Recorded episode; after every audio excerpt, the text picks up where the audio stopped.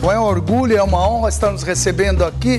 Ricardo Amorim. Um dos economistas mais influentes. Para falar de economia política. Dispensa apresentações. Hoje é vamos conversar com Ricardo Amorim, presidente da E o primeiro convidado, eu sou o Ricardo Amorim.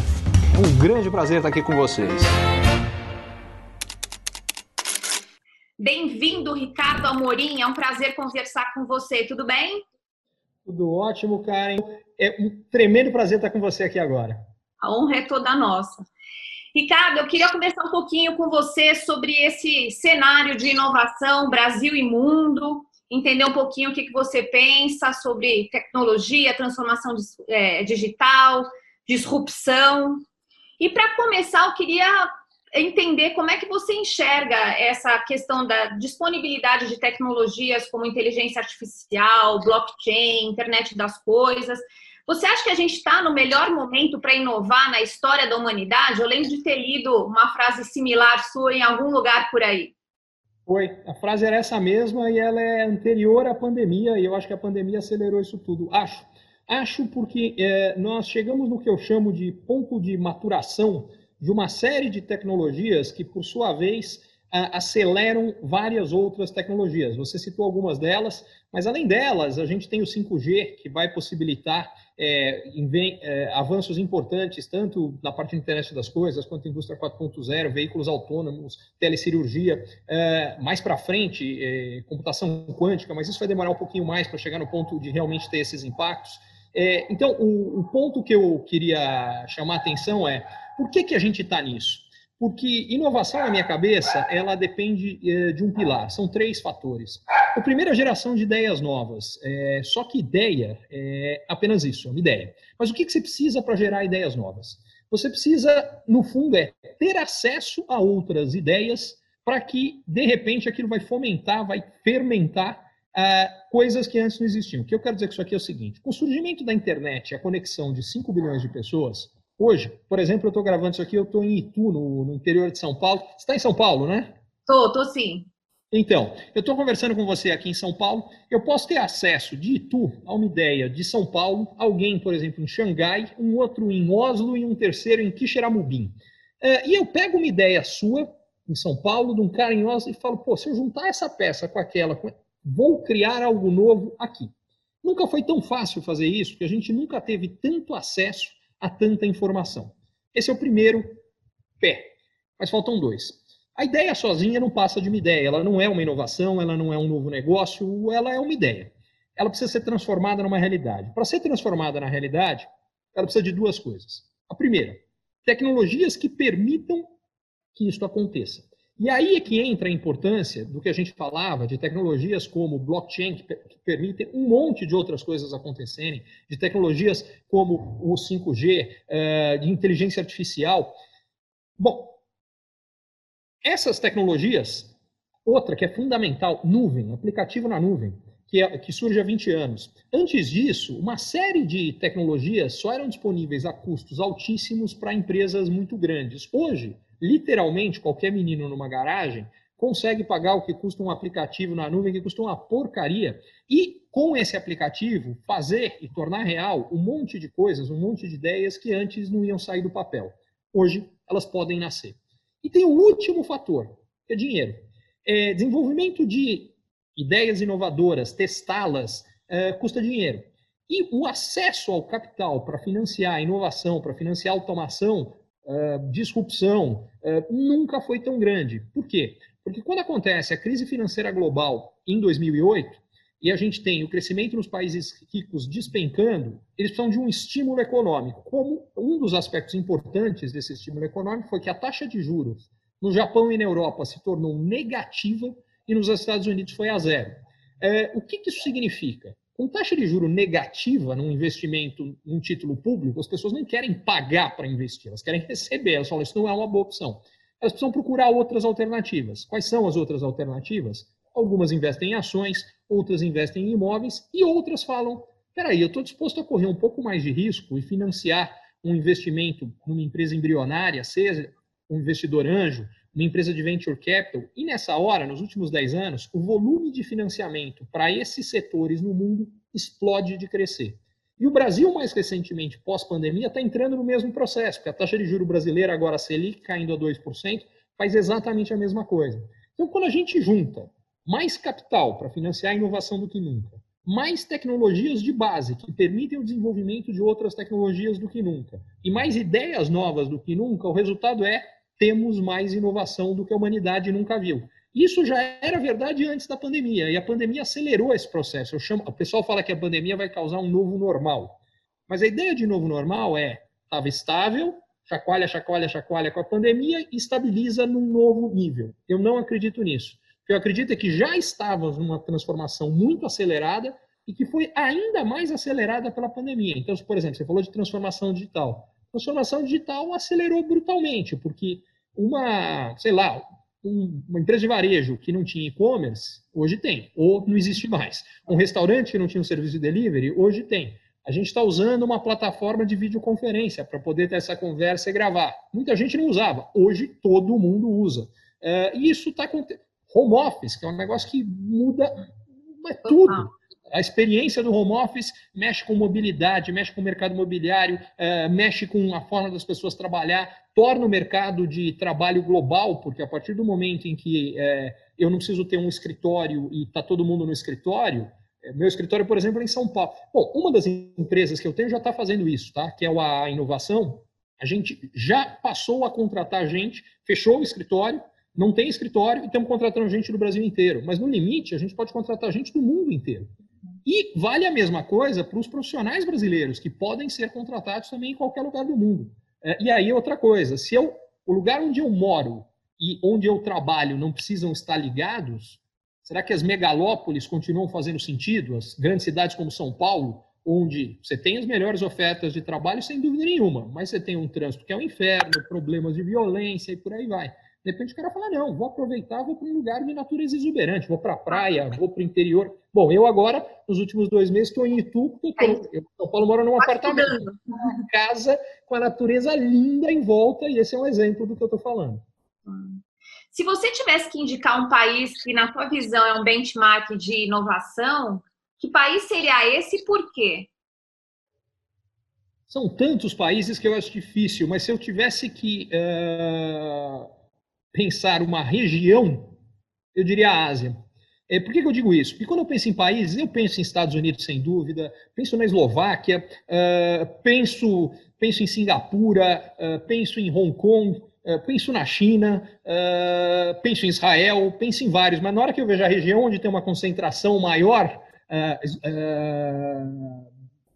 eu diria que basicamente a Ásia hoje, para mim, é onde eu vejo mais coisa nova, diferente acontecendo, e principalmente muitas vezes fora do nosso radar. Porque o nosso radar acompanha muito a inovação vinda dos Estados Unidos. Isso aqui no Brasil a gente conhece bastante bem. Mas o que está acontecendo na Europa a gente já conhece um pouco menos, e o que está acontecendo na Ásia eu diria bem menos. Eu peguei uma outra frase é, de uma entrevista à toa que me chamou bastante atenção, que é inovar é ver o que, o, o que todo mundo viu, mas perceber o que ninguém percebeu. E aí eu queria perguntar para você que oportunidades você percebe para inovação no Brasil? É, eu acho que esse ponto é importante, Karen, porque inovação começa com um olhar inovador. É, e, e essa é uma coisa que eu acho que é importante, porque passa por uma mudança de cultura. É, uma das coisas que me preocupa um pouco, o assunto inovação entrou no radar das empresas brasileiras nos últimos anos, sem dúvida nenhuma mas eu ainda acho que entrou de uma forma tímida demais. O que eu quero dizer com isso é que grandes empresas brasileiras, praticamente todas hoje, têm suas áreas de inovação, seus labs de inovação, mas isso normalmente significa que eles têm um, um grupo de uma, duas, três dezenas de pessoas focadas em inovação em organizações que têm algumas dezenas de milhares de funcionários focados no resultado do trimestre. E o problema é que esse pessoal que está focado em inovação pode ser Jesus Cristo, mas é difícil você conseguir convencer, mover todo o resto da organização nessa direção, se o resto da organização não perceber que eles têm que trazer inovação no seu dia a dia. É, Diga-se de passagem, a gente montou a inovação há três anos como parte de tentar ajudar a fazer esse processo acontecer. É, que a, a, ideia dele é levar o assunto inovação que seja cinco minutos por dia, mas para todo mundo. É, há um ano eu montei a, a mentoria Ricardo Amorim, que é para trazer para dentro das empresas, para as lideranças das empresas. Então, como é que eu estou tentando fazer a inovação acontecer a partir daí? A inovação é, vamos democratizar a, a, a, percepção de que inovação é fundamental, que o trabalho desse cara, se ele não entender que inovação é importante, ele não vai ter trabalho. Porque aí ele começa a se mexer. E o segundo é, vamos colocar aí nas lideranças das empresas a questão de inovação como uma verdadeira prioridade, porque hoje eu diria que ela é e não é. Ela tem que ser, até porque não dá para uma empresa hoje falar que ela não está olhando para isso, mas eu diria que na prática ainda é mais tímido do que eu gostaria. Então, o que eu estou tentando fazer é fazer minha parte em tentar ajudar uh, as empresas brasileiras a de fato fazerem isso acontecer. Você falou agora com o chapéu do, do, do mentor. Agora eu vou fazer você usar o chapéu do, do empreendedor. Perfeito. Queria conversar um pouquinho contigo sobre a Smart Trip, né? Que é a tua Sim. startup de redução de custos com viagens corporativas. Como é que você vê o papel das startups aí para acelerarem a, a, esse processo de inovação no Brasil, principalmente essa questão da inovação aberta e, e tudo mais? Eu, eu, acho que é fundamental, e uma das coisas que eu acho que precisa acontecer é mais interação, mais conexão entre as startups e as empresas grandes estabelecidas. É, porque o que isso vai fazer é, de fato, começar a disseminar uma cultura de inovação. É, porque a verdade é que as startups, elas têm muito menos a perder do que as grandes empresas, porque, em geral, no mundo inteiro, as startups são mais inovadoras do que as grandes empresas. É, é por uma razão muito simples. Uma empresa que tem 30 anos de existência, fatura bilhões, tem dezenas de milhares de funcionários, ela tem medo de se mexer, errar e perder, porque ela tem muito a perder, ela construiu muito, ela já tem muito. Uma startup que tem meia dúzia de pessoas, que normalmente muito mais jovens, uh, que nasceu há pouco tempo, é, ela não tem nada a perder. E, portanto, ela pode ser muito mais ousada. E isso faz com que, em geral, as, as, as startups sejam. Você falou da Smart Trips, então eu vou te dar um bom exemplo. É uma empresa voltada à viagem corporativa. Melhorar a experiência de quem viaja a trabalho, melhorar uh, o trabalho de quem tem que fazer a gestão nas grandes empresas, de quem viaja, nas grandes e médias empresas, até em alguns casos relativamente pequenas, empresas uh, que viajam a trabalho e ajudar a reduzir o custo dessas pessoas. Inclusive, você falou de gamification, é uma das coisas que a gente usa para alinhar o interesse das pessoas. Porque, por exemplo, vendedor costuma ter estímulo para vender. Se o cara vender, ele recebe um prêmio, tem um bônus de venda em cima daquilo. Mas normalmente os funcionários não são pagos para cuidar bem do dinheiro da empresa, para não gastá-lo. A gente criou uma metodologia exatamente fazer isso. Então a gente premia os uh, funcionários que tomam decisões nas viagens corporativas que vão fazer, que faz com que a empresa poupe dinheiro. Ele fica com uma parte dessa poupança. Uh, mas aí chega onde eu queria chegar. Vem a pandemia, o que, que acontece? Bom, as viagens corporativas param. Então você fala, meu, então a sua startup se ferrou. Não, pelo contrário, ela cresceu 10 vezes na pandemia. Ah, mas como é que é possível? O que acontece é o seguinte, nas condições normais, os gestores de viagens das empresas, eles estão focados mais do que nada em apagar incêndio uh, que está acontecendo da, das equipes que estão viajando. Moral da história, eles não têm tempo em ir atrás e investir em inovação. Então, a nossa entrada nas empresas acaba sendo mais lenta. O que aconteceu com a pandemia? Como reduziu brutalmente a quantidade de viagens, o que aconteceu é que esses gestores, por sua vez, não tinham que estar monitorando as viagens das equipes, porque elas não estavam acontecendo, estavam acontecendo muito pouco, e por outro lado, tinham que justificar o trabalho deles, né? Porque, afinal de contas, por que eu mantenho esse cara se ele não tem nada para fazer? Aí eles foram atrás de soluções melhores, resultado, no meio da pandemia, a Smartchips cresceu 10 vezes. Que mostra que, às vezes, é paradoxal. O que parece que pode ser um problema, pode ser uma oportunidade gigantesca. Inserindo mais uma, vamos dizer assim, um, um outro fator nessa equação, como é que você vê o papel do governo no fomento à inovação, no apoio às, à geração de novas startups inovadoras, na criação de programas? Eu acho que ele passa por vários aspectos, uh, e o mais relevante deles todos é criar o melhor ambiente possível para que inovação aconteça. Isso tem vários aspectos de como isso deve ser feito. Então, citando alguns deles. Por exemplo, um dos, uh, uma das questões importantes é que haja financiamento para inovação. E aí você fala, bom, então o governo tem que colocar dinheiro para financiar? Israel, por exemplo, faz isso. ele coloca em parceria com o setor privado. Então, quando uma empresa capta é, dinheiro é, do setor privado, o governo coloca a mesma coisa que, aquela, é, que aquele investidor colocou. Então, ele dobra o capital que a empresa passa a ter acesso. Mas ele só faz isso se, se um investidor privado está disposto a financiar. Se investidor privado nenhum está disposto a financiar aquela empresa, ele não vai colocar dinheiro, porque provavelmente aquilo é, é uma fria, é, é um risco, não é para fazer.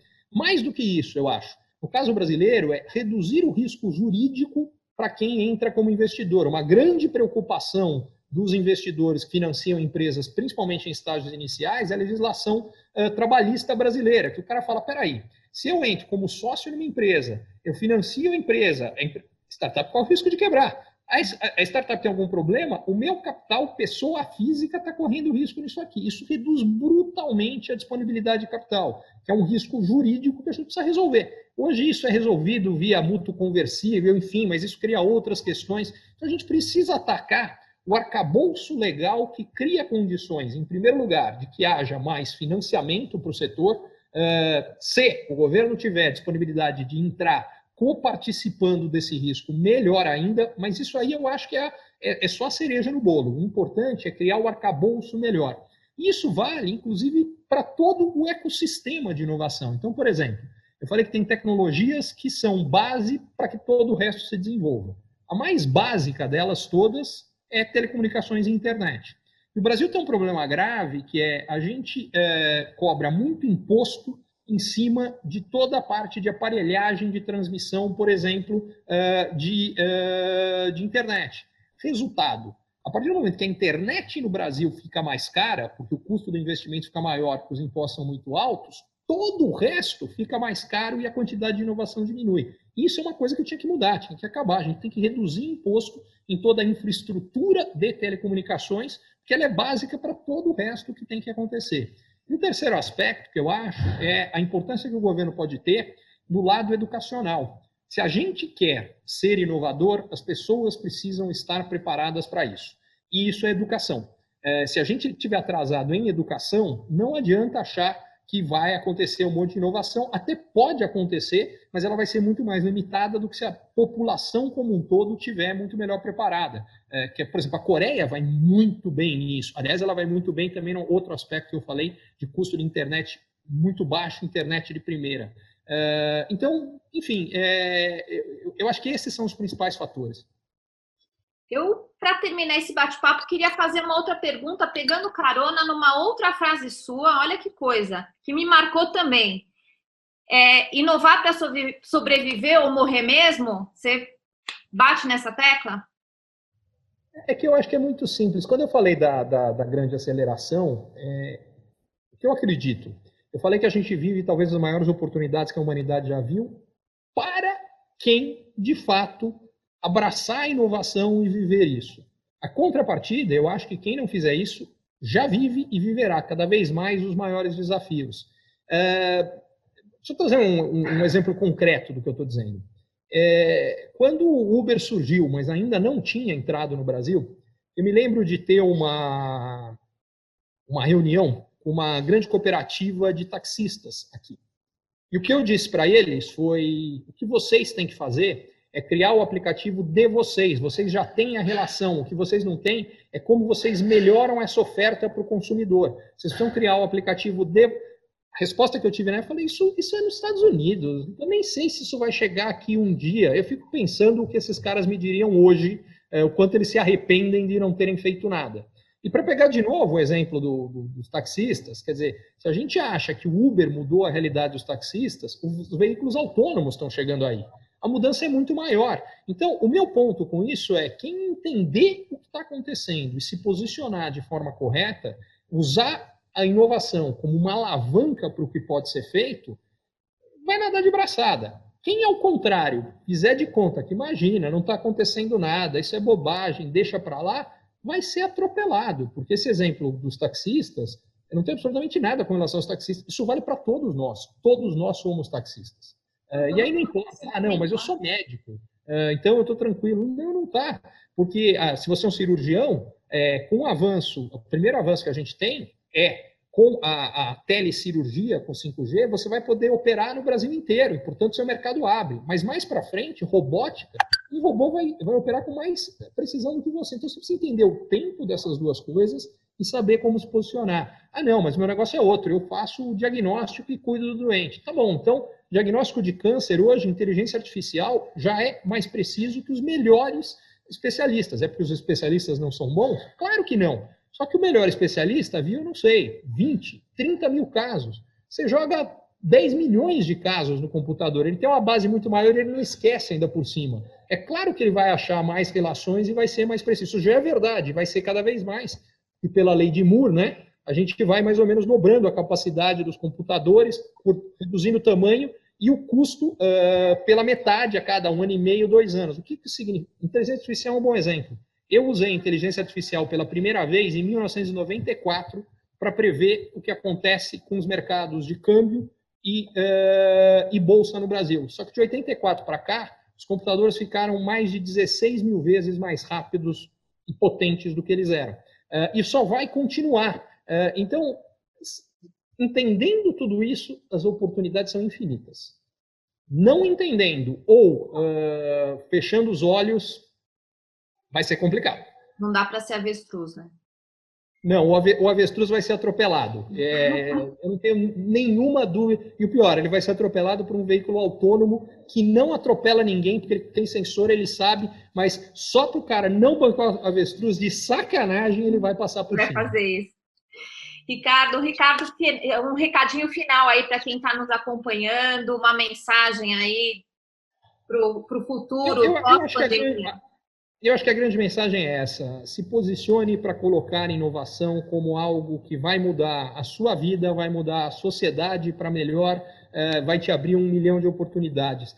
É, inovação não é para ter medo, inovação é para ser abraçada. É, o que tem medo nos paralisa e nos coloca na posição de sermos atropelados. O que a gente abraça, ao contrário, expande os horizontes e abre novas oportunidades. O problema é que nós, seres humanos, em geral, temos uma tendência a ter medo do desconhecido. E inovação, por definição, traz o desconhecido. A gente não sabe exatamente como as coisas vai mudar, vão mudar. A gente sabe que elas vão mudar. A gente sabe a direção na qual elas vão mudar. Então, está na hora de nós aprendermos a lidarmos com o desconhecido melhor e com o que a gente não controla. É, e talvez, de uma forma muito triste, a pandemia esteja fazendo a mesma coisa com todos nós, tirando a gente da zona de conforto e nos forçando a a ver outras coisas. E, aliás, acho que esse é um, é um outro recado legal. Uma coisa, eu escuto muita gente falando, não, isso aqui é um ano perdido. Eu espero que seja o contrário. Eu espero que seja o ano mais importante da vida de todos nós, que o que a gente aprenda com isso, as mudanças que a gente faça, que de repente eu falei, pô, então estava em casa. Eu, por exemplo, a chance de estar mais perto dos meus filhos, o que isso me trouxe, vale para minha vida toda. É, e eu acho que todos nós temos a chance de levarmos isso, grandes lições que vão tornar o que vem da vida depois melhor. E eu acho que com a inovação é exatamente a mesma atitude que a gente precisa ter. Que legal. Obrigada, muito obrigada, Ricardo. Foi um prazer receber você aqui. É um muito bom conversar contigo. Obrigada, Ricardo. Prazer foi todo meu.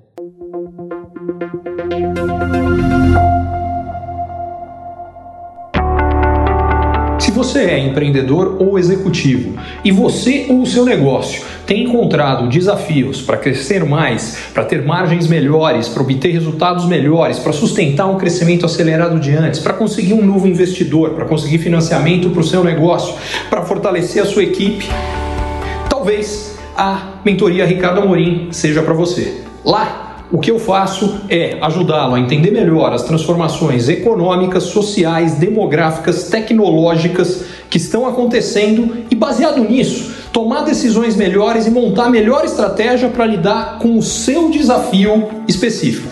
Vale a pena você conhecer.